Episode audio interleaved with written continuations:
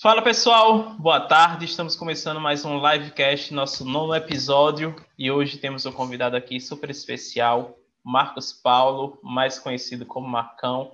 Tive a oportunidade de trabalhar aí com ele, ser um dos seus estagiários, depois acabamos atuando juntos na gestão. É uma longa história, mas agora é a hora dele se apresentar, falar um pouco aí sobre a história dele para a gente, e em seguida a gente dá seguimento por dar continuidade ao nosso papo de hoje. Grande Fabinho, que bom falar com você, obrigado pelo convite. É um, um, prazer enorme poder estar participando desse evento com você e comentar um pouco a minha trajetória, que começou em Manaus, mais ou menos ali no ano de 2000, e 2005, 2006, não, 2005 não, 2012 eu fiz uma transferência para Recife. Então, Fábio, em 2000 eu me formei em Educação Física pela Federal, da Universidade Federal do Amazonas, e lá na faculdade tinha um programa chamado Programa, não, é, Programa Idoso Feliz Participa Sempre. Era um programa de extensão que tinha como objetivo é, receber os idosos das comunidades e nesse, nesse projeto você tinha a consultas médicas, você tinha fisioterapia e educação física, oferecendo atividades lúdicas, é, é, exercícios para melhorar a promoção da saúde, enfim. Então, ali foi o primeiro momento que eu consegui, que eu tive contato com o trabalho, com a terceira idade, e foi ali que eu me apaixonei. A partir dali, quando eu me formei, eu busquei a minha especialização na área de idosos no Amazonas, eu trabalhei na Companhia Atlética até 2012, e aí, dentro da Companhia Atlética, tem um programa que você participou também, que é o programa Prevenção, que tinha a proposta de pegar idosos, gestantes, hipertensos, diabéticos e etc., e oferecer um serviço de programa de condicionamento físico baseado nas diretrizes internacionais. Então, ali foi que eu consolidei realmente a minha carreira para atuar com os idosos. Em 2012 eu vim para Recife com a missão de trazer esse programa prevenção para cá e foi onde nós nos conhecemos. Você ainda estava se formando, entrou no programa do prevenção e depois você acabou tocando o programa de prevenção. E então essa é um pouco da minha história, meu amigo. Já são oito anos, indo para nove anos de Recife e trabalhando exclusivamente com idosos. Como vocês podem ver, o Marcão tem uma longa estrada e uma longa experiência, né? Não só na área, mas também, principalmente com pessoas, né? O grande desafio de hoje é entendermos sobre pessoas e atendermos bem as pessoas, principalmente o público, né? Que a gente acaba atendendo o público idoso e aí, Marcão pode falar um pouco mais como é essa experiência no seu dia a dia, o foi que você aprendeu, o que você aprende diariamente trabalhando com todas essas pessoas. Isso, Fabinho. O, o é, eu admiro muito as pessoas que trabalham com crianças, porque a paciência que você tem para trabalhar com crianças não é a mesma paciência que você tem para trabalhar com idosos. É, eu adoro trabalhar com idosos, mas não me vejo, por exemplo, numa colônia de férias administrando as crianças. É, a paciência, a minha paciência não tem esse, esse dom que eu admiro nos profissionais que trabalham com isso. O maior desafio para trabalhar com o idoso, Fabinho, é você entender que esse idoso, muitas vezes, ele vai te dizer muitos nãos. Você vai chegar na casa do idoso, a família vai te contratar, normalmente é a família que contrata o profissional para atender o idoso, e assim que você chegar, você vai encontrar um idoso rebelde, um idoso que vai fazer questão de não querer que você fique lá. Se você não tiver a paciência e não procurar entender que por trás dessa capa tem uma pessoa que está com receio de receber você por vários motivos, você vai desistir no começo do trabalho. Por que, que isso acontece? Boa parte desses idosos, Fábio, você sabe muito bem disso, são idosos que moram sozinhos. A família faz questão de bancar tudo aquilo que o idoso precisa, mas o lado afetivo, a presença da família na vida desse idoso, é ausente. Então, quando chega uma pessoa nova, esse idoso ele fica com os dois pés atrás. Quem é o Fábio? O que que o Fábio quer comigo? Eu não quero receber ninguém. É como se fosse uma proteção. E aí acaba colocando barreiras. No momento que você começa a trabalhar com o idoso, o exercício físico ele fica sendo o plano B da história. A primeira coisa que eu fiz e que você faz também e que dá muito certo é nós começarmos a entrar devagar na vida do idoso.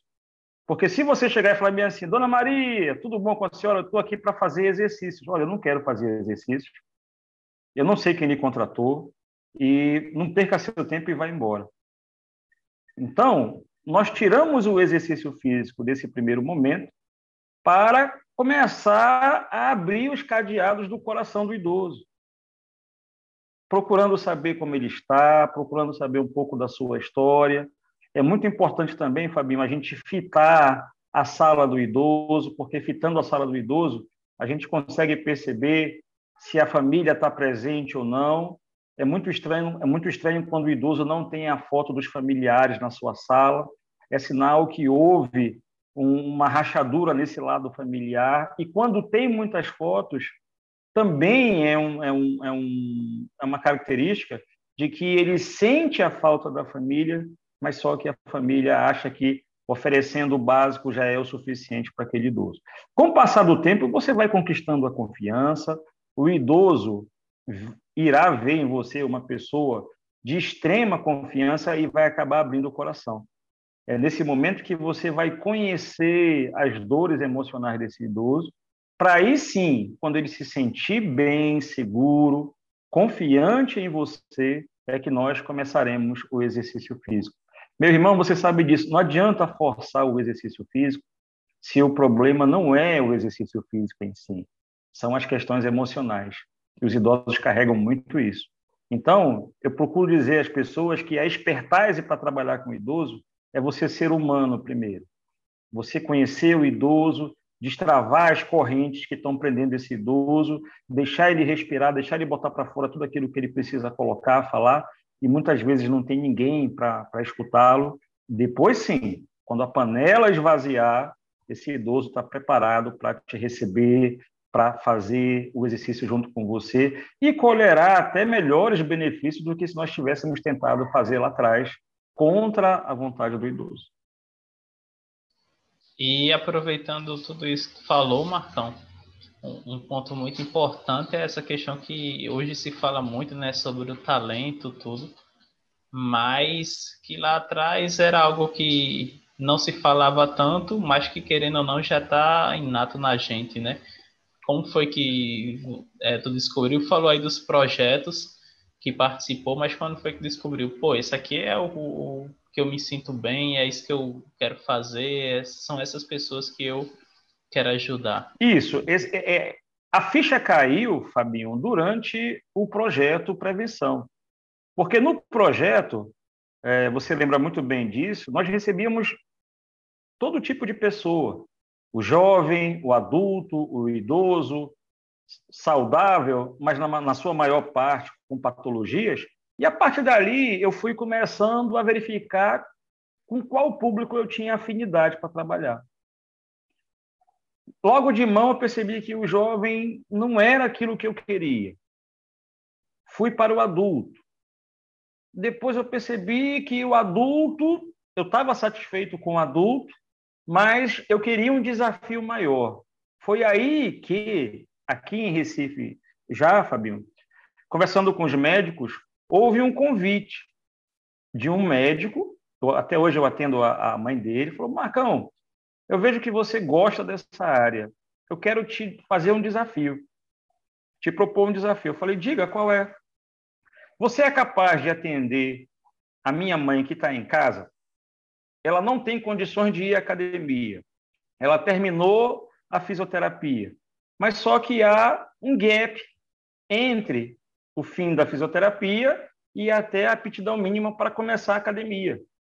Você consegue é, é, é, é fechar esse gap? Eu falei, vou tentar. Foi a partir daí que eu percebi, poxa, realmente eu já gostava do idoso, mas a ficha caiu agora. Porque esse gap, Fabinho, é como se fosse a ponta do Everest para quem trabalha com idosos. Porque hoje você tem, de acordo com a classificação do IBGE, considera-se idoso as pessoas a partir de 60 anos. Então, eu costumo brincar que o 60 anos, Fabinho, o idoso é boy. O idoso é boy com 60 anos. Muita gente está na flor da idade. Então, provavelmente, esse score vai subir para 70 anos em breve. E aí nós temos o idoso atual, que é de 60 a 70 anos, a segunda classe de 70 a 80 anos e a terceira classe que vai acima de 80 anos. Então, para cada classe, você tem uma proposta de prescrição do exercício físico. Existem necessidades específicas para cada classe. Então, trabalhar com a terceira idade hoje, ela não pode ser no sentido generalista. Esse idoso está em que classe? Está em 80 anos. Então, quais são as necessidades para essas pessoas a partir de 80 anos? É um idoso saudável? É, ou é um idoso doente? Se for um idoso, é um idoso condicionado ou é um idoso sedentário? E se for condicionado, ele é iniciante, intermediário ou avançado? Ou seja, amigo, você pode perceber que são detalhes extremamente importantes que, na hora da prescrição do exercício físico, farão a diferença no resultado que nós almejamos. Então, foi muito interessante eu ter migrado para esse Everest, porque hoje é o meu, meu digamos assim, é, é a minha linha de trabalho, é a área que eu atuo mais. Idosos que estão em casa, que não querem ou que não podem ir para a academia, porque tem idosos também que ficam bem, mas depois pela comodidade de estar em casa, não querem ir para a academia. Então, nós acabamos abrindo mais um nicho para o profissional de educação física que quer trabalhar na gerontologia, atendendo idosos nas suas residências. Então, foi esse momento, Fabinho, aí que eu consegui entender que, de fato, era aquilo que realmente eu quero fazer até o momento de eu parar. E isso é algo que muitas pessoas acabam ignorando hoje, né? Esse chamado natural que a gente tem e, obviamente, o conhecimento técnico, né? Que aí ele acaba vindo com o passar do tempo e também com a prática. Mas que não adianta, às vezes, você querer ir por um caminho que, digamos, está todo mundo indo só porque é um caminho que muitas vezes, querendo ou não, a... todo mundo tem as contas para pagar, né? Um caminho que vai dar dinheiro para você, tudo, mas você pode se esforçar mil vezes naquilo ali, porque se não fosse chamado natural, alguém que já é chamado naturalmente aquilo vai levar uma vantagem extrema sobre você. Então, é, é, é muito importante observar isso também. E, obviamente, a gente tem vários desafios, né? Independente se você já atua numa área como idosos ou se você atua em alguma outra, como emagrecimento, cada um tem suas é, limitações e suas dificuldades, né? Dentro da tua área, sim, de atuação, da carreira aí, já são vários anos de experiência, né?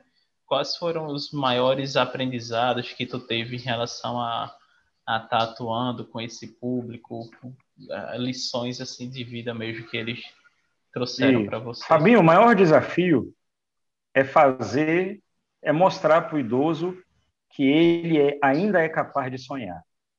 Esse é o maior desafio. Porque quando ele aceita o desafio, quando ele entende o desafio, quando ele acorda para a vida e percebe que está vivo, as coisas começam a acontecer. Esse público que eu trabalho, que fica dentro de casa, um público um pouco mais restrito, muitas vezes o, o emocional está tão machucado, a história de vida da pessoa é tão difícil, tão machucada, que fica parecendo toda pessoa que chega perto, ele automaticamente repele. É, é, é a própria proteção dele ao perigo. Então, quando você faz, esse foi, esse foi o maior aprendizado que eu tive, ter paciência e procurar entender a história de cada idoso que eu estou atendendo. Por que, que a senhora está na cadeira de rodas?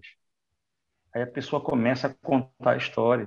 E aí, no final, a gente vai entender que não foi diretamente um problema físico que a levou para a cadeira de rodas. Foi uma série de traumas emocionais que automaticamente chegaram lá. Porque era uma pessoa, de repente, que no passado era muito rigorosa, muito, muito ríspida com ela mesma, com a vida, e que, de repente, teve um AVC, consequência dessa, desse acúmulo de energia negativa, e foi parar na cadeira de rodas. Agora, muita gente apenas acha, inclusive a própria pessoa, que foi um problema físico. Não.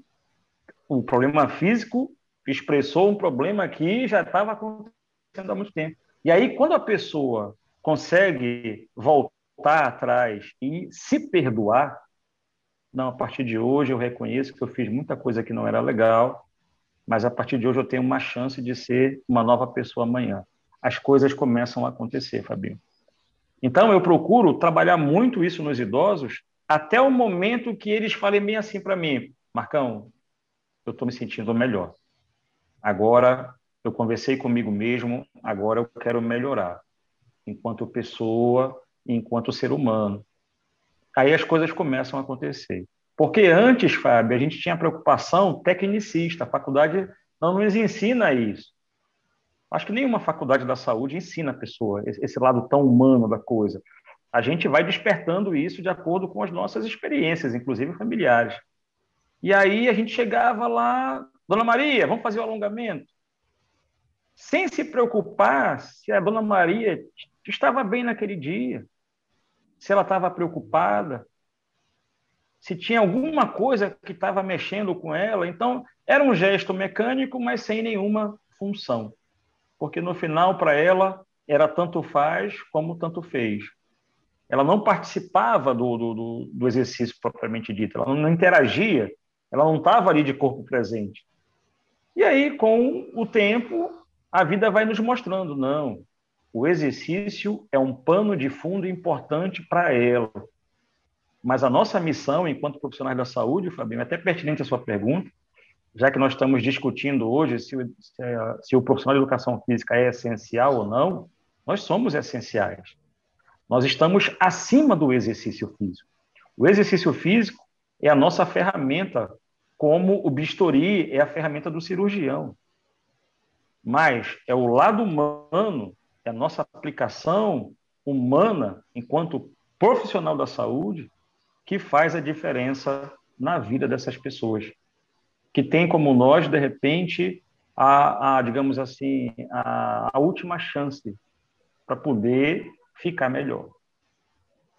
E, e, realmente é isso que eu tenho observado também, né? Refletindo agora enquanto você falava sobre os alunos que eu atendo, né? Você disse que o de 60 anos é o boy, e é mesmo.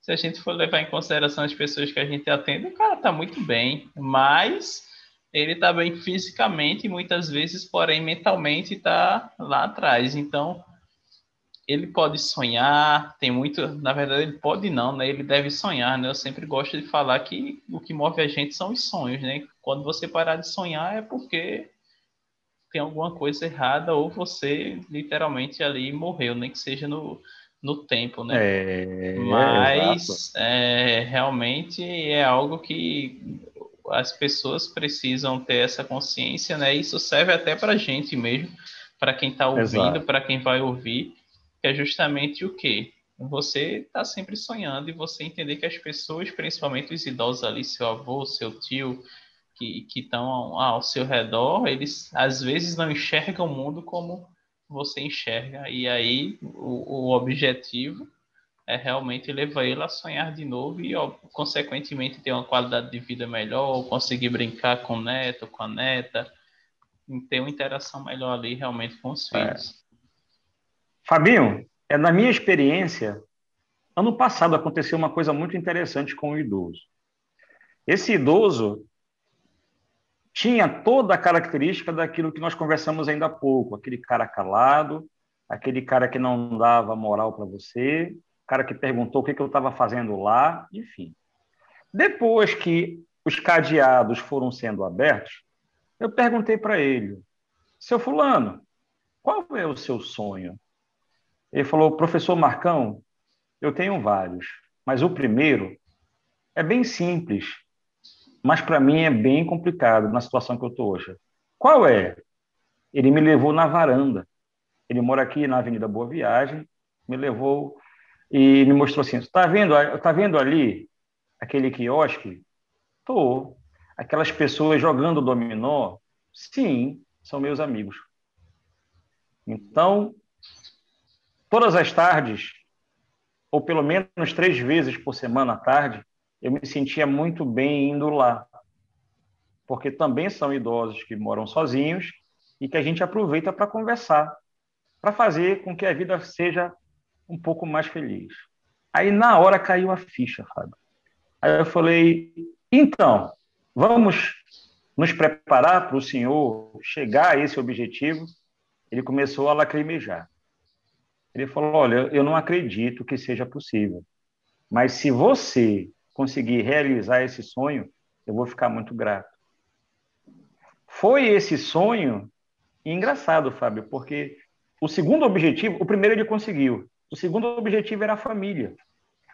Ou seja, ele se sentia mais feliz estando com os amigos ali, seja por quaisquer motivos, mas também amava a família, mas ele queria voltar para ali, porque estar com os amigos era mais presente na vida dele. E aí o que aconteceu? Ele, nós fizemos toda a preparação física e chegou o dia de ele ir lá e não avisou nenhum amigo para fazer a surpresa. Aí ele fez todo o programa de condicionamento físico. Aí eu falei bem assim: amanhã, não foi pela manhã, hoje à tarde, apareça lá com seus amigos. Não fale nada. Será que eu consigo? Consegue. Antes dele chegar aí a fazer a visita, eu já tinha feito a preparação, ele já tinha ido em outros horários para o calçadão, estava preparado. O difícil foi destravar a cabeça. E ele foi. Aí, quando ele teve lá, foi uma alegria dos amigos e tal, e tudo, fizeram foto e tal. E ele mandou o print de uma foto, junto com os amigos jogando dominó. Aí colocou no rodapé: Poxa, professor Marcal, muito obrigado. Você não sabe como eu estou feliz. Pronto. Isso para a gente, Fábio, obviamente que cada profissão ela tem a, a, o seu valor, ela tem um feedback que mexe. Mas eu acho que quem trabalha com o idoso e consegue ter um feedback de um sonho, uma limitação funcional que deixou de existir, e que trouxe autonomia para essa pessoa fazer aquilo que ela se sente bem, eu acho que quem trabalha com idoso consegue curtir isso melhor. Eu acho. Então, essa história eu quero deixar registrado para os seus telespectadores, porque mostra o quanto nós somos importantes, o quanto nós podemos transformar. E, às vezes, não precisa ser um objetivo tão grande. Agora, esse objetivo tem que ser grande para a pessoa tem que ser importante para a pessoa. Nós, enquanto profissionais da, da gerontologia, nós temos que saber quais são os sonhos dos nossos clientes. O que, que a gente pode fazer para aquele idoso estar feliz, de repente ele quer carregar a netinha e não consegue, porque não tem força. Então, vamos trabalhar para poder ele realizar o sonho de carregar a netinha? Parece uma coisa simples, mas para quem não tem isso, é uma pedra preciosa, amigo. Por isso que nós somos muito importantes como profissionais da saúde. E, ao mesmo tempo, dessa importância né, que a gente tem, o quanto é importante, na verdade, esse contato que a gente tem com eles, né? O quanto a gente acaba aprendendo aí, né? Quantas lições você trouxe e quantas lições a gente acaba vivendo diariamente no nosso dia a dia. E é, muitas vezes é, a gente precisa tomar muitas decisões né, em relação ao que a gente vai fazer ou não, ou um novo passo, uma nova meta, um novo objetivo ali. E é justamente sobre esse ponto agora que eu queria te perguntar, Marcão, como foi tomar todas essas decisões em relação a mudar de cidade, a deixar de atender algumas pessoas para trabalhar só nesse público, Quais foram os princípios ali que nortearam essas suas decisões? Perfeito, amigo. É... Eu fiz uma coisa que uma pessoa em... com a saúde mental não faria, costuma brincar assim. Por quê? Porque eu sou de Manaus, do Amazonas, eu estava com a minha carreira toda pronta em Manaus. Eu tinha meus clientes, eu já tinha minha rotina, estava tudo certinho. E aí pintou o convite do administrador de Manaus, que também é o administrador de Recife. Vamos para Recife? Aí eu fiquei pensando e tal e tudo. E aí eu falei, pô, para Recife? É, é. Vamos. Eu vou abrir a unidade e eu quero abrir o programa Prevenção, eu queria te levar. Aí eu comecei a colocar tudo na ponta do lápis. Manaus, na minha época, não tinha tantos cursos de pós-graduação. O mercado era muito fechado. Por ser geograficamente distante, é mais complicado esses intercâmbios. E eu sabia que Pernambuco, Recife, capital do Nordeste, era referência tem a federal, tem a rural, tem a UPE. Então, as chances de eu me desenvolver profissionalmente, pessoalmente, eram maiores. Foi, foi esse detalhe que fez eu tomar a decisão de deixar tudo para trás, vir para cá do zero, num, numa capital importante do Nordeste, nova, conhecendo pessoas, sem cliente, começar do zero propriamente dito. Isso foi muito importante, Fábio. Por quê? Porque eu coloquei, digamos assim, o meu método que deu certo em Manaus em prova quando eu cheguei aqui. Porque se eu tivesse continuado em Manaus, eu estaria do mesmo jeito. Eu não estaria como eu estou hoje. Melhor como pessoa e melhor como profissional. Eu poderia até estar ganhando mais dinheiro lá, mas eu estaria limitado. Não tinha mais desafio para poder vencer. E o camarada largar tudo para começar do zero, Sim. ele tem que ser meio doido. Mas eu fui. Tudo bem. Aí, o que, que valeu a pena? Muitas coisas. Porque quando você começa do zero, novamente, mas você tem já uma metodologia, você consegue antecipar as coisas. Você consegue economizar o tempo. E o fato de estar em Pernambuco foi muito interessante porque eu me adaptei muito rápido à cidade e às pessoas. É como se eu já tivesse morado aqui. Então, coisa que muitos colegas que vieram de fora, você sabe disso, quando a Companhia Atlética foi implantada em Recife, muita gente não se adaptou e voltou para os seus estados. Tudo bem, cada um tem a sua escolha. Mas só que eu me senti abraçado por Recife. Hoje tenho ótimos relacionamentos aqui, bons amigos como você, bons clientes. E assim, eu só sairei daqui se pintar uma outra grande oportunidade que vale a pena, que vale a pena sair, ou se for para morar em outro lugar que não seja o Brasil. Porque Recife hoje consegue me, me proporcionar tudo aquilo que eu quero, que eu preciso hoje, em todos os aspectos da minha vida. Então, essa decisão de melhorar amigo. É, talvez se eu tivesse lá, eu não tivesse tido a oportunidade de trabalhar com o que eu trabalho hoje, com esse nicho. Então, tudo que aconteceu de lá para cá, eu acredito que tinha que acontecer e eu não me arrependo de ter feito essa transição. Muito pelo contrário. Hoje eu estou melhor do que do que ontem, meu amigo.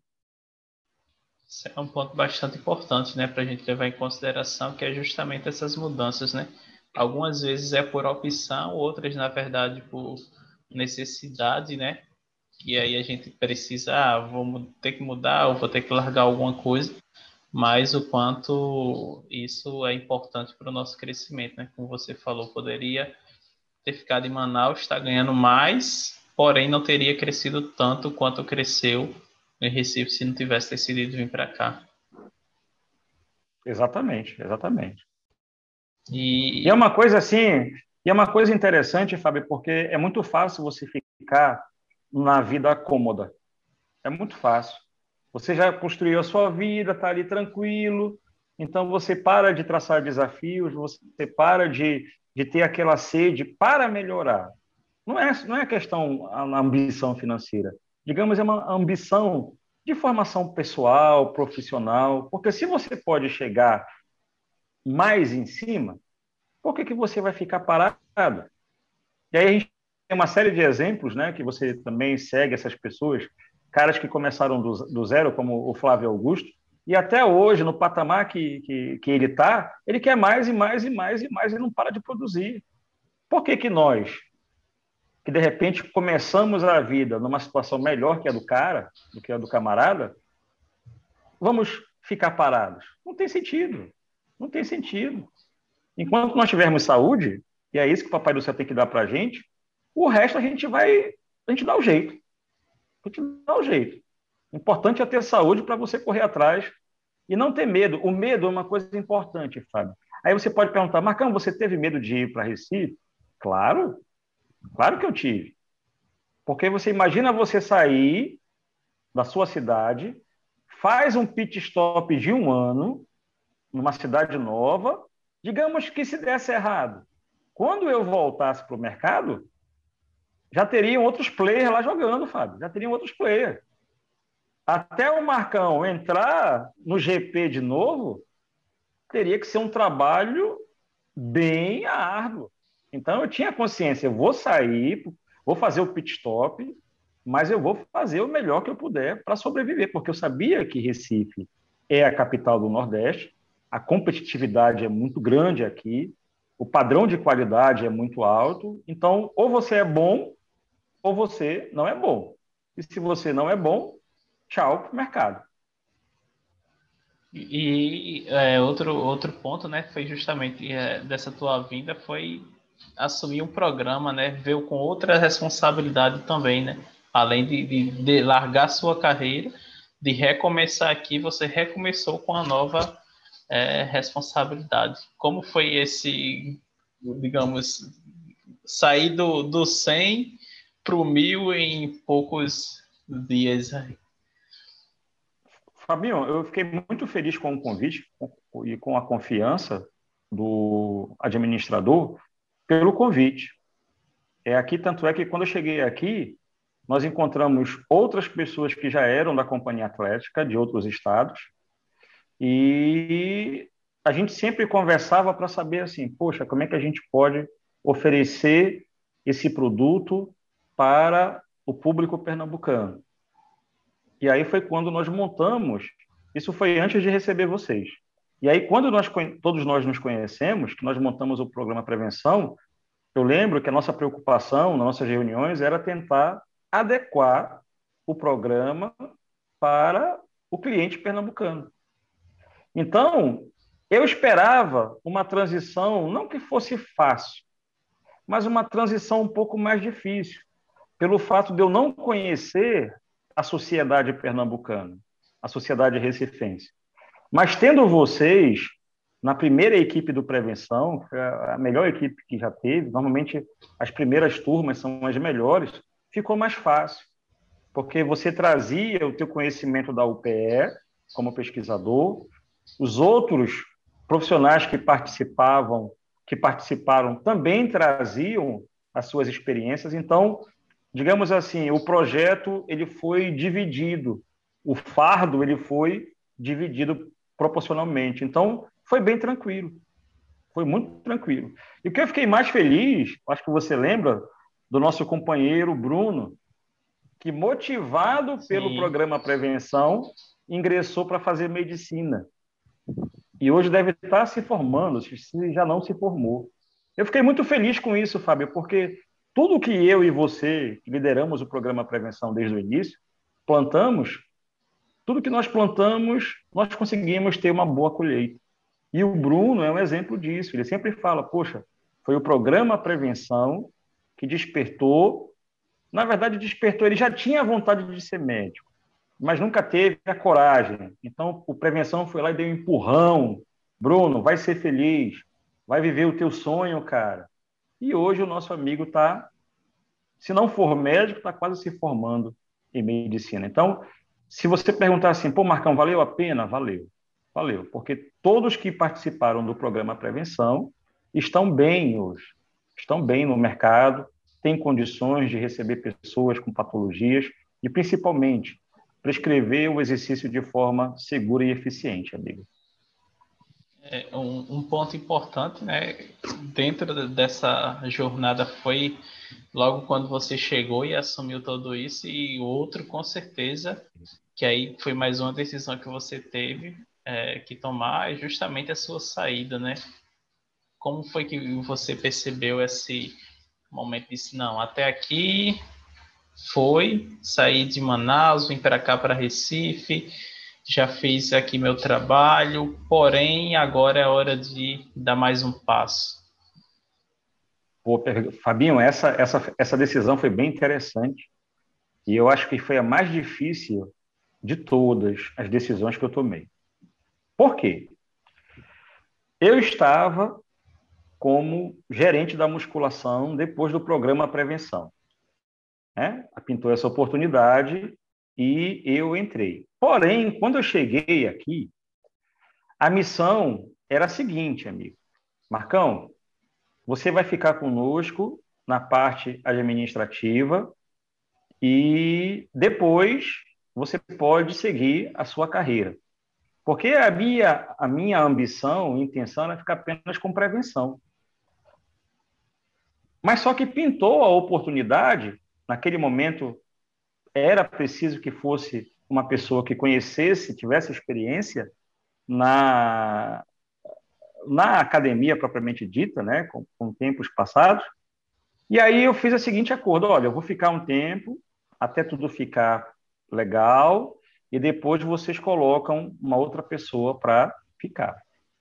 Entretanto, como tinha muito trabalho a ser feito, e você dividiu isso também comigo, nós pegamos o departamento é, um pouquinho desarrumado e entregamos para o próximo, para o outro, outro gestor arrumadinho. Muito trabalho teve que ser feito.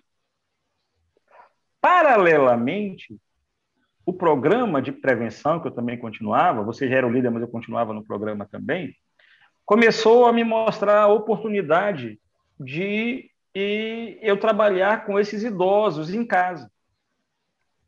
Os convites começaram a aumentar. Marcão, a minha mãe precisa de fortalecimento muscular. Você tem horário? Poxa, amigo, eu não tenho horário porque eu tenho um compromisso com a, a academia. Eu tenho que cumprir uma carga horária. Marcão, Marcão, Marcão. Aí eu tomei uma decisão. Eu conversei com o administrador e falei bem assim, amigo, eu tenho que tomar essa decisão porque se eu continuar falando não para as pessoas, eu vou estar abrindo mão de um mercado que está querendo que eu entre. Eu acho que trabalhar para os outros é muito importante para você adquirir experiência. Mas trabalhar eternamente para os outros, eu não vejo isso como saudável. Todos nós temos condições de sermos empreendedores. Nós não podemos deixar o medo nos escravizar como eternos funcionários. Não estou falando mal dizendo que ser funcionário é ruim. Não é isso. Tem pessoas que se sentem mais confortáveis sendo funcionários, ok. Mas eu acredito que na nossa profissão, quanto mais pessoas forem empreendedoras, mais a educação física vai crescer. E aí eu conversei com ele. Olha, amigo, muito obrigado por tudo, por tudo aquilo que nós vivemos juntos em Manaus e aqui, mas chegou a hora do Marcão CSA. Ele entendeu a conversa, deu os parabéns pela decisão e falou assim: amigo, vá ser feliz. A sua meta, a sua missão aqui na, na Atlética já foi cumprida. Então, a partir daí, Fabinho, eu realmente abracei o lado empreendedor, que também, assim como as pessoas que estão nos escutando ou que vão nos assistir, eu também tinha receio. Pô, vou largar, vou largar o certo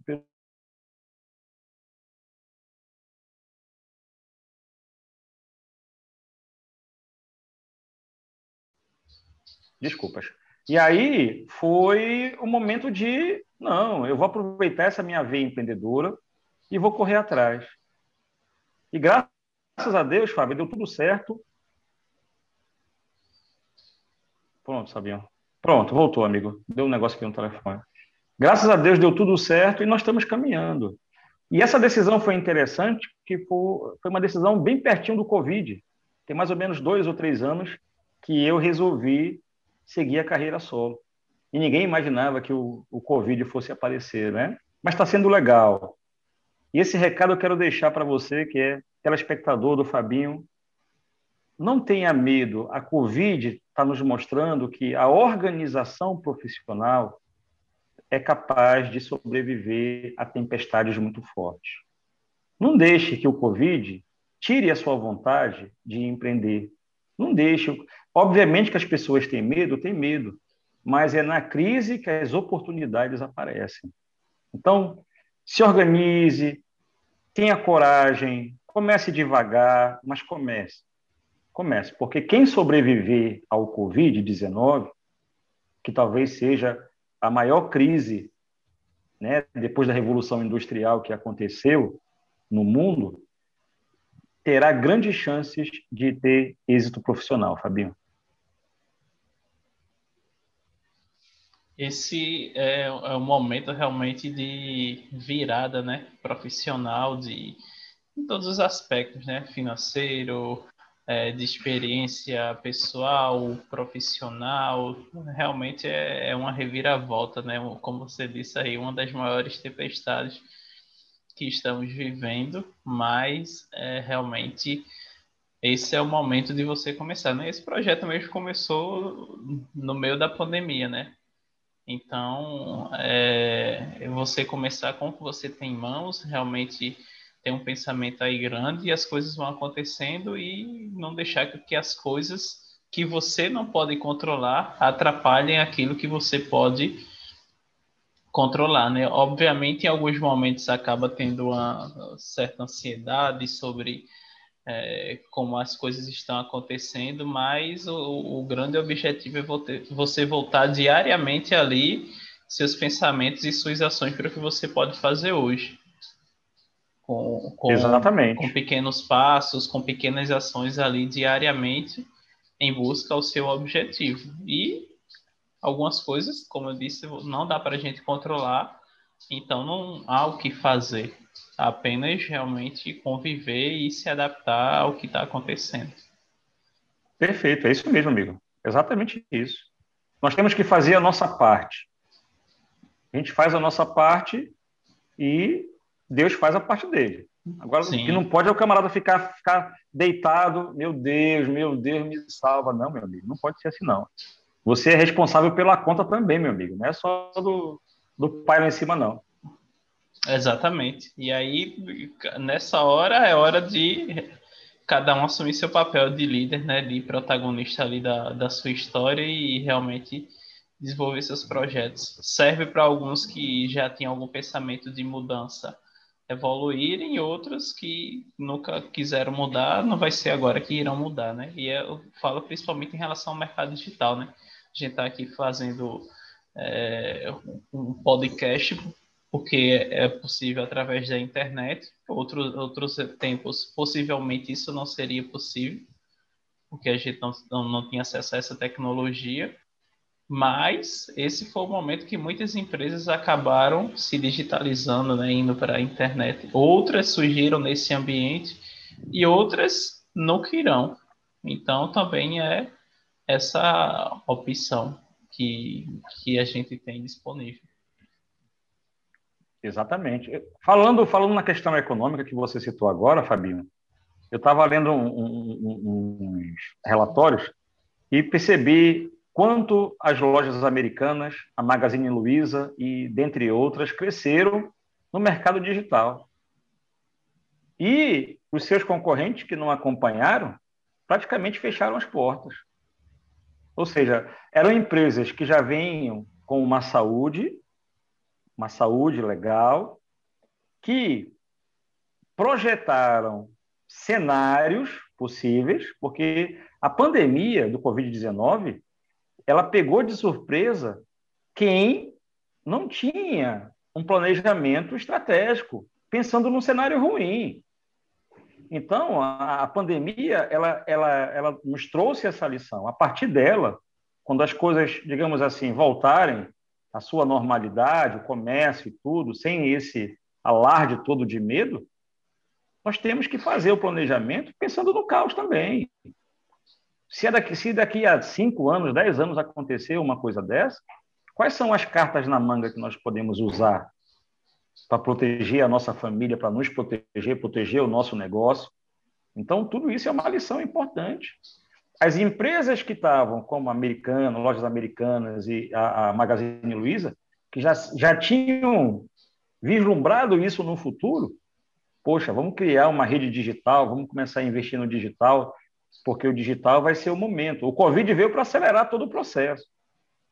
De repente, quem sabe sem o Covid pudesse demorar um pouco mais é, é, esse crescimento digital, mas as principais receitas das grandes empresas nacionais, tirando as internacionais, então a maior receita veio do digital. Sim. E ponto. E ponto, né? E ponto. Não, não há o que, o que questionar, né? Só constatar essa, essa mudança e essa, esse crescimento, na verdade, né? dessas empresas. Exatamente, exatamente. É uma lição, Fábio. O Covid, apesar dos números drásticos e tristes, ver as, ver, as pessoas morrendo, ele também é uma oportunidade para que a gente possa crescer em todos os aspectos Sim. espirituais, profissionais, e, mais uma vez, eu bato isso na tecla. Aproveite essa oportunidade para você tirar os seus projetos da gaveta. Tem muitos locais que estão em lockdown, que as pessoas não podem trabalhar. Né? Então, tem muitos locais em que as academias estão fechadas ou que estão trabalhando em horários restritos. Personal, pegue esses projetos que você tem vontade de implantar, veja na sua a ordem de magnitude, de dificuldade e comece, comece a botar a mão na massa. Essa é a chance que você tem para que amanhã você possa colher os frutos. Não deixe para depois não, é agora. Faça isso agora, porque lá na frente você vai olhar para a pandemia e vai lembrar, poxa, apesar de tudo, foi o momento que eu dei o pontapé inicial para chegar onde eu cheguei. Porque o caos também tem um lado bom da história, Fabiano. Tem, tem um livro, não lembro agora qual é o título, mas ele fala justamente é, sobre essa questão né, do, do quanto o caos pode favorecer seu desenvolvimento e, e várias outras coisas. Exatamente, amigo, exatamente. Marcão, Nós temos que abraçar essa oportunidade. É, exatamente. Abraçar e criar novas oportunidades que muitas exatamente. vezes só vão exatamente. surgir em momentos como esse, né? Eu lembrei novamente do. É, você falou no início de, de Flávio, do quanto ele foi. Não, não deixa de ter sido sorte, né? Ele tinha alguns meses antes lançado a WhatsApp Online e veio a pandemia, todas as, as franquias da WhatsApp tiveram que serem fechadas temporariamente. E o, o, a WhatsApp Online crescendo cada dia mais. E outro é... ponto, antes, antes disso acontecer, né, que ele falava, era quando ele ah, é, lançou a WhatsApp Online, é, várias pessoas começaram a ir a WhatsApp física. Então, também teve esse crescimento. Pode ser que hoje você só esteja no ambiente digital ou só no ambiente físico, mas as coisas podem, na verdade, se complementar e você ter futuramente clientes que você só via no, no digital e futuramente você atender clientes no, no digital que você só atenderia no presencial. Então tem sempre essa, é. essa possibilidade. E Fábio, e na nossa área, que é a gerontologia, é, telespectadores vejam quantas oportunidades nós temos. No futuro próximo, eu acredito que nós tenhamos o especialista em idoso com doenças cardiovasculares, o especialista em idoso com doenças metabólicas, o especialista em idoso com doenças reumáticas, o especialista em idoso com problemas neurológicos. E assim por diante.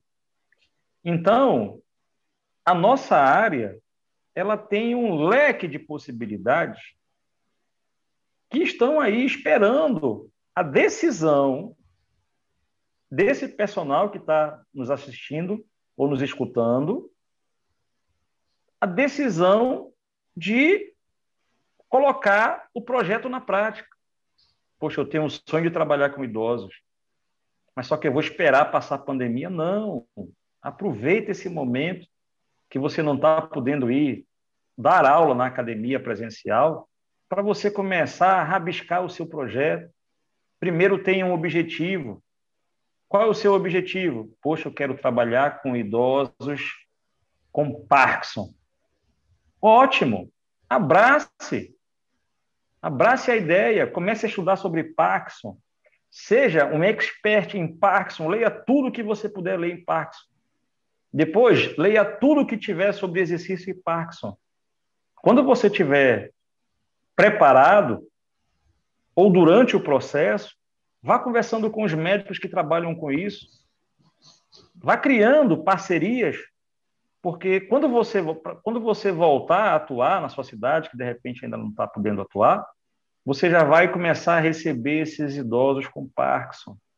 Você já vai ser referência no seu bairro, depois você vai ser referência na sua cidade. Quem sabe você não pode ser uma referência no seu estado? Tudo começa do, de baixo para cima. E só depende de você, telespectador, só de você. Você primeiro tem que saber o que você quer na sua vida. Sabendo o que você quer, monte um caminho para chegar lá e vá. Você vai sofrer, você vai chorar, você vai querer jogar tudo para fora, no lixo, faz parte do show. Ganhar a medalha de ouro na vida é igual como ganhar uma medalha olímpica. São horas e horas e horas e horas e horas treinando, às vezes abdicando da família, de momentos interessantes no contexto geral, mas no final, a medalha no peito, ela lava a alma. Por isso que os atletas choram, porque aquela medalha é como se trouxesse a imagem de tudo aquilo que foi feito para chegar lá e que no final valeu a pena. Porque com essa medalha você pode ajudar a sua família, os seus amigos, você pode impactar a vida de muita gente com, com a sua dedicação e esforço. E empreendedor não tem vida fácil, não. É que nem vida de atleta. Todo dia você vai levantar cedo, vai acordar tarde, todo dia você vai ter espinhos para tirar. Mas vale a pena esse estilo de vida, amigo. E aproveitando tudo isso que falou, Marcão, qual foi a maior lição assim que você teve nesses anos de, de carreira? Pode ser até mesmo agora em relação a, a Covid ou qualquer outro fato que foi a lição assim que marcou tua vida. É, eu, eu tive um caso você até conhece. Eu tive um caso de uma senhora que ela ela tem cento, hoje ela tem 102. Na ocasião ela tinha 100 anos. E essa senhora, pelo fato de ter 100 anos, ela não, não tem mais uma saúde óssea tão interessante. Então ela teve uma fratura no colo do fêmur, e como você sabe, essa fratura ela é um passo para o óbito do idoso. E aí ela teve a fratura, fez a cirurgia, colocou uma haste, fez a fisioterapia e na fisioterapia a arte soltou. Não soltou pelo erro da colega fisioterapeuta, soltou porque a estrutura óssea não aguentava mais. E aí a fisioterapeuta saiu do jogo e entrou o, o programa de condicionamento muscular. Nós conversamos, eu, fisioterapeuta e ortopedista dela, e a recomendação do ortopedista foi a seguinte: ela só pode fazer fortalecimento dos membros superiores. Tudo bem. Começamos o mês fazendo, o mês fazendo, e aí a fisioterapeuta ia lá para fazer a, a, a, os procedimentos para que ela não tivesse trombose, melhorar a circulação, e eu fazia a parte superior. Chegou uma hora que a fisioterapeuta não pôde mais continuar. Mas mesmo assim, ela estava acompanhando o caso. O que aconteceu? Conversando com ela e conversando com a cliente, nós chegamos à seguinte conclusão: a cliente estava definhando, estava caindo. Porque sempre foi uma mulher ativa e que viu ali o sonho acabar. E aí nós conversamos, eu e o fisioterapeuta, e chegamos à seguinte conclusão. O que, que nós podemos fazer para que essa senhora possa, pelo menos, resgatar alguns movimentos sem expor a perna que está com a, a haste solta? Poxa, a, a lesão foi na perna esquerda, ela é destra e a perna direita está saudável. Nós começamos todo um fortalecimento na perna direita, para que a perna direita pudesse servir como a base de sustentação, sem que ela precisasse apoiar o peso do corpo na perna esquerda, porque se ela apoiasse, seria. Foi uma roleta russa isso aí. E aí nós conversamos com o médico, e ele topou o desafio. No final da história, essa senhora até hoje ela consegue levantar, ela consegue com o andador sair da cama e ir ao banheiro, ela consegue fazer tudo. Por quê? Porque no, a lição de, de, dessa lesão que ela teve nos ensinou que, mesmo diante das adversidades, quando tudo parece que está ali acabado, sempre tem uma carta na manga, uma saída. É só a gente observar. Se nós não tivéssemos feito essa escolha maluca, responsável, mas maluca, talvez ela não tivesse viva hoje. Porque o fato de estar na cama, o fato de, de, de se ver não podendo mais fazer nada, a depressão já estava levando ela para, para a cova. Então, essa lição de sempre acreditar no ser humano, essa lição de nunca desistir, ela é fundamental. Principalmente diante de uma grande adversidade. Sempre tem uma saída. E a gente tem que começar a observar quais são essas saídas. De repente, obviamente, se a pessoa, se ela tivesse com as duas pernas quebradas, não teria condição dela ficar em pé mas teriam outras soluções que nós poderíamos usar para que minimizasse um pouco a depressão. O que a gente não pode é aceitar o problema do jeito que ele vem. A gente analisa o problema, coloca no papel as possibilidades, com segurança e responsabilidade, e trabalha até conseguir chegar próximo daquilo que é o ideal. Resumo da ópera, Fabinho: nunca desistir, nunca desistir mesmo quando aquilo parece que não tem solução. Nunca desistir, principalmente de pessoas. Se a gente puder levar essa pessoa até o final, ótimo. Ou pegando na mão, ou falando coisas que, que possam incentivá-la. Enfim, nunca desistir, porque é muito fácil você olhar para uma pessoa dessa e falar bem assim: não, não tem mais jeito não, não tem mais jeito não. E aí o fato de você não acreditar vai fazer com que a pessoa não acredite, e aí o tempo de vida que ela poderia ter um pouco mais longo acaba acabando precocemente porque você desistiu da pessoa. E cabeça ruim leva o ser humano rapidamente para baixo, meu bem. Sim, é, é isso mesmo. E esse papel é cada vez mais claro, né? Principalmente mais uma vez no momento que a gente está, né? Todo mundo aí ansioso, depressivo, e que na verdade não é algo que acontece só hoje, né, mas que está cada vez mais crescente na sociedade.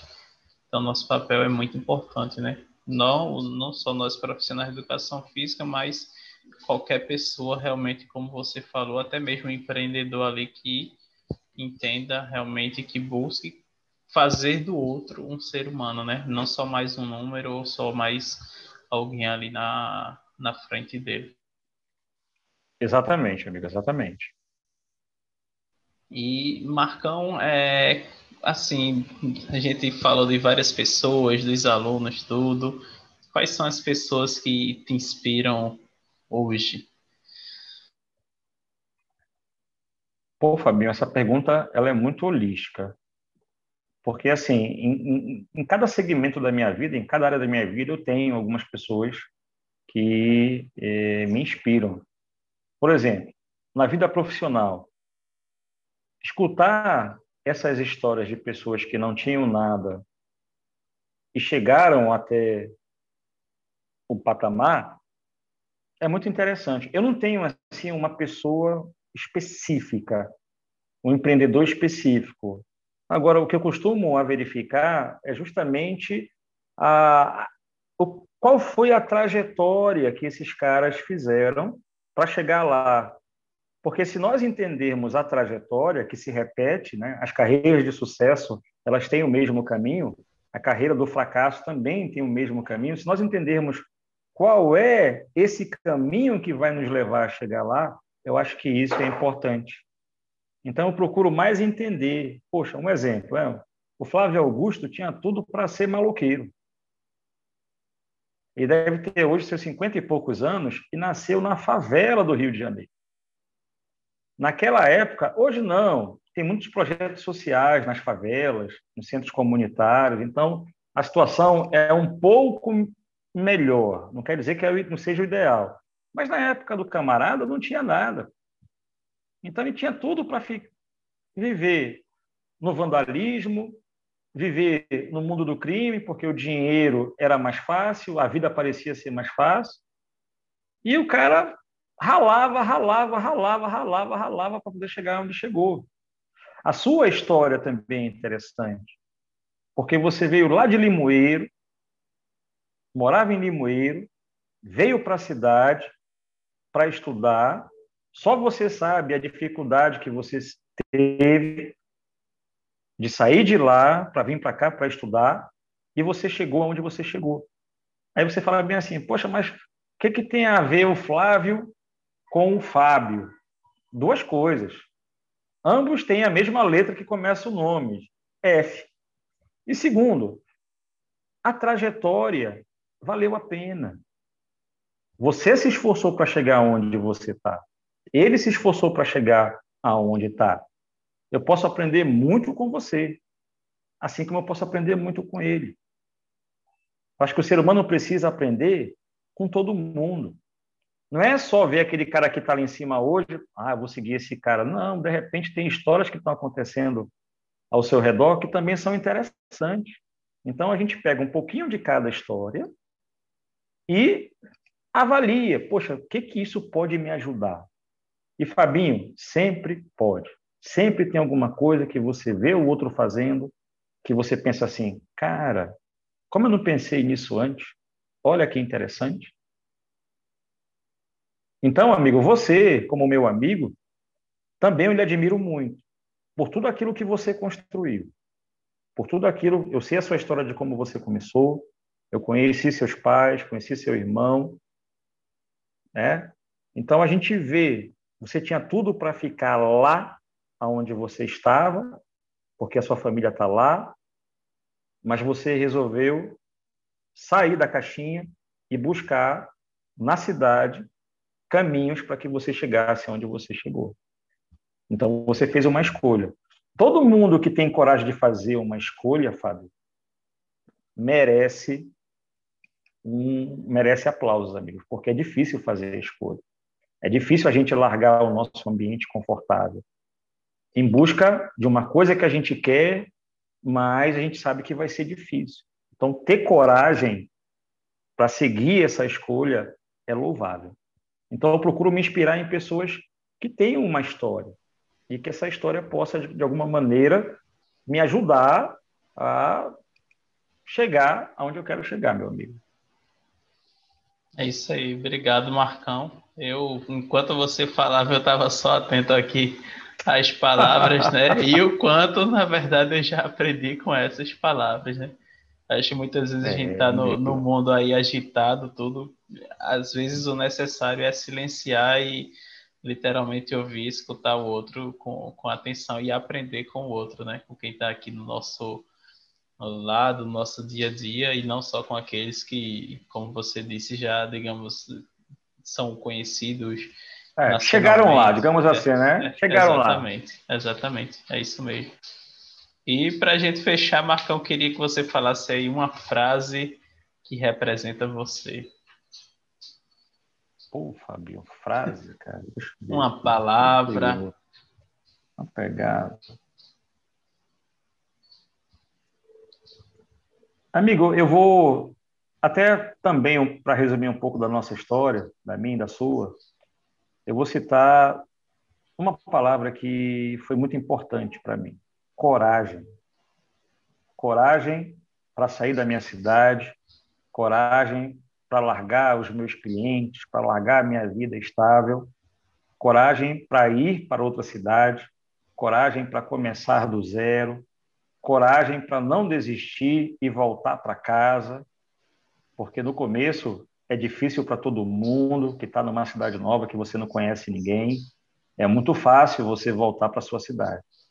Agora, ter coragem para você ficar ali e falar bem assim, não, não posso voltar, pô. Eu tenho dois braços, duas pernas e uma cabeça. Por que não? Vai dar certo. E então, foi até interessante, eu nunca tinha pensado numa palavra, Fábio. Mas conversando agora com você, eu vou, vou guardar essa palavra com muito carinho. Coragem. E diga aos telespectadores: tenham coragem. Mesmo que tudo esteja escuro, que você não consiga nem ver o, o próximo passo que você vai dar, atravesse a tempestade. Tenha coragem.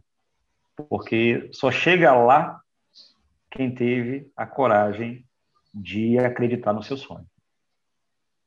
Coragem, Fabinho, gostei dessa palavra. Coragem, vou guardar, vou colocar lá nos meus post-its. Não só nos post-its, né, mas guardar aqui para lembrar no dia a é. dia, nas é, situações amigo. difíceis. Você é também teve muita coragem, amigo. Você também teve muita coragem. E tem até hoje, né, para tomar decisões, para chegar onde você chegou. Só chega nesse, nesse ponto quem tem coragem, amigo. Quem não tem. A, quem não tem, a... fica só batendo palma. Verdade. E aprendendo sempre. Aprendendo aí com você. E hoje aprendi muito mais. aprendendo com aquelas pessoas que, me, que nos inspiram, né? que me inspiram, na verdade.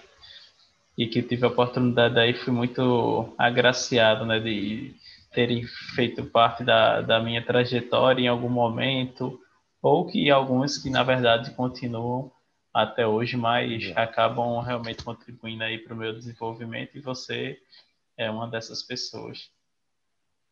É, mas é, é isso. Marcão, é, muito obrigado por ter aceitado o convite, por ter topado participar desse projeto, por ter disponibilizado aí seu tempo para conversar com a gente e trazer suas experiências, seu conhecimento e que possamos ter coragem para tirar os planos do papel que ainda estão no papel por falta de medo ou por falta de medo não, né? Por falta de coragem, por conta do medo. E exato, se tiver com medo, vá com medo mesmo, enfrente o medo que é exato, é necessário, né? exato? Você pode utilizar ele de duas maneiras, ou paralisar por conta dele, ou na verdade você enfrentá-lo. É isso. Fabinho, é, Fabinho, muito obrigado por tudo. Parabéns por essa iniciativa de fazer essa, essa, esses podcasts. Desejo muito sucesso para você. Eu tenho certeza que esse projeto, até o final dele, você receberá muitas pessoas interessantes e que deixarão deixarão ensinamentos que podem nos ajudar a chegar onde nós queremos chegar mais rapidamente. O segredo é esse: é nós pegarmos o que todo ser humano tem de melhor para que a gente possa, com os seus erros ou até mesmo com seus acertos, encurtar o nosso caminho até o nosso objetivo. Um forte abraço a você, muito sucesso Dê lembranças a Thaís. Espero que vocês estejam bem. E ótima semana. Bom final de semana, meu irmão. Você também, Marcão. Obrigado pela, mais uma vez pela participação, por tudo. Pessoal, nos vemos no próximo livecast. Dessa vez, nosso décimo episódio. E Marcão em breve estará conosco aqui novamente para mais um episódio, trazer muitos novos ensinamentos para a gente. Abraço e até a próxima!